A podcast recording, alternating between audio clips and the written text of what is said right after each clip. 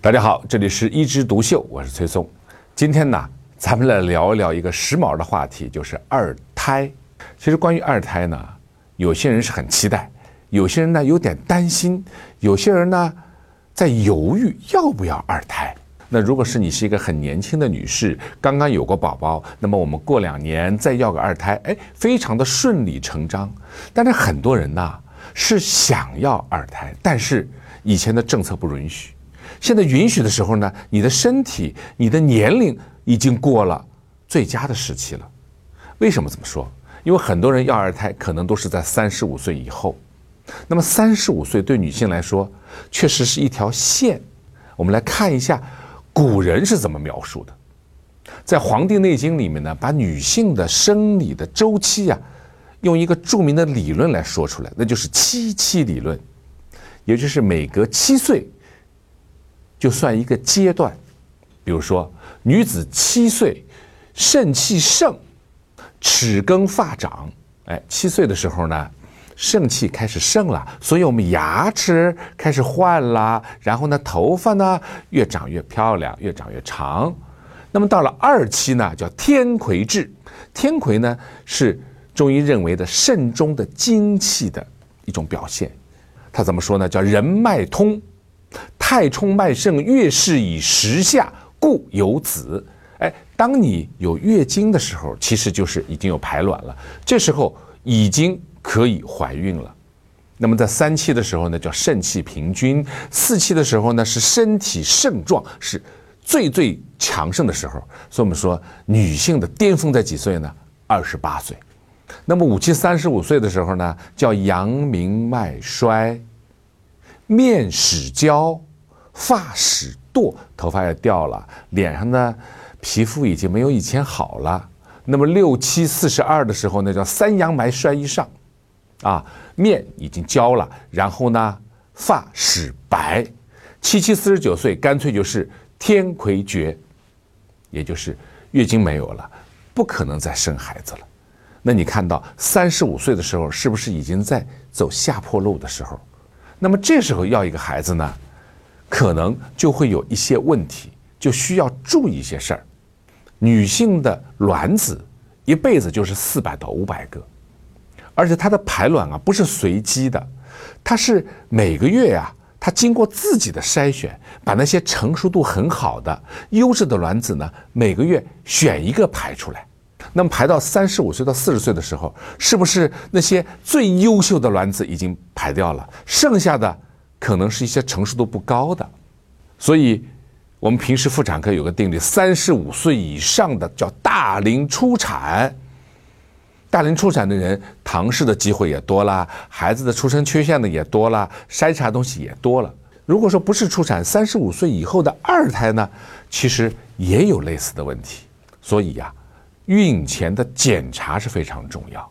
那我们查什么呢？要查你的性激素、雌激素、孕激素啊，包括脑子里的促黄体素啊、促孕激素啊，这些都要查。为什么？因为现在很多人压力大了以后，月经可能很早就没了啊，四十岁不到可能就没了，也有啊。那是卵巢早衰。那这些人，如果你想要二胎，可能就比较难。当然了，还有一些。针对性的查，比如说 AMH 抗缪斯勒管素，也是一个评价你排卵功能的，你的卵巢储备功能的一个指标，啊，当然也做一些 B 超啊，可以监测一下排卵啊。如果说有条件的话，哎，我们可以监测排卵，就用 B 超的方法看你这一次成熟的是哪一个很好的卵泡。如果是这样的话，哎，我们就想办法去怀孕。那如果条件不好怎么办？那就先要经过治疗。那治疗呢，当个包括西医的治疗，还有一个很重要的部分就是中医的调养，也就是要调整女性的内在的激素水平。还有呢，中医说阴阳气血，把它调旺盛了，才能够生一个健康的宝宝。除了这个孕前的检查以后，还有一个产前的检查。大家知道，五六个月的孩子就是有一个叫大排畸，对吧？就是看有没有大的畸形来排查一下，这些都是现在必须要进行的项目。那如果说你孕前经过调养又检查挺好的，那是不是就没问题了呢？不是，在我们中国啊，有一段时间剖宫产率非常的高，也就是生孩子呀怕疼，怎么办？反正我就生一个孩子嘛，就切了。啊，刚开始纵切，后来横切，切完以后，这个子宫其实是一个有疤的子宫，我们叫疤痕子宫。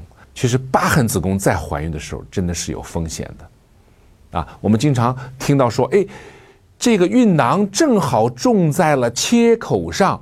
医生认为是一个高危妊娠，然后大家都是提心吊胆。为什么呢？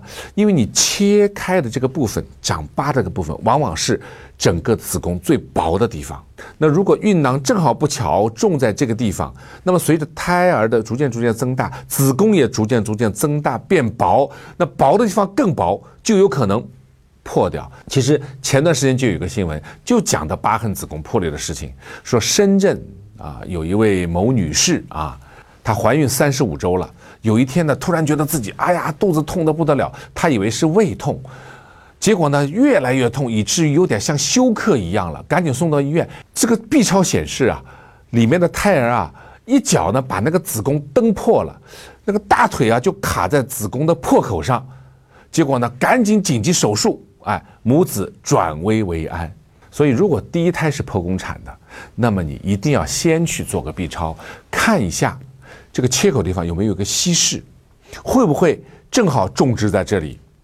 还有呢，要在剖宫产以后的两年以后才能够进行怀孕，而且怀孕的时候呢，要跟医生说清楚啊，我是剖宫产第一次，那么这次呢要好好的监测。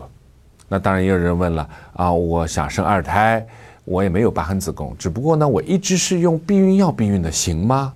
那么，如果服的是短效避孕药的话呢，那停药一个月，那就可以正常的怀孕了。如果是用的长效药的话呢，可能你需要半年以后。如果用的宫内节育环节育器呢，那要把它取出来以后，哎，有两到三次的正常月经，那就可以怀孕了。其实啊，二胎已经不简单是一个医学的课题了，它从家庭的问题。也是一个社会的现象和课题，包括老大老二的问题，包括家里的资源的配置的问题，包括女性可能有两次的产假，而对她的职业生涯的规划也有影响的问题。好，那我们今天有关二胎的话题呢，就聊到这儿，我们下次接着聊。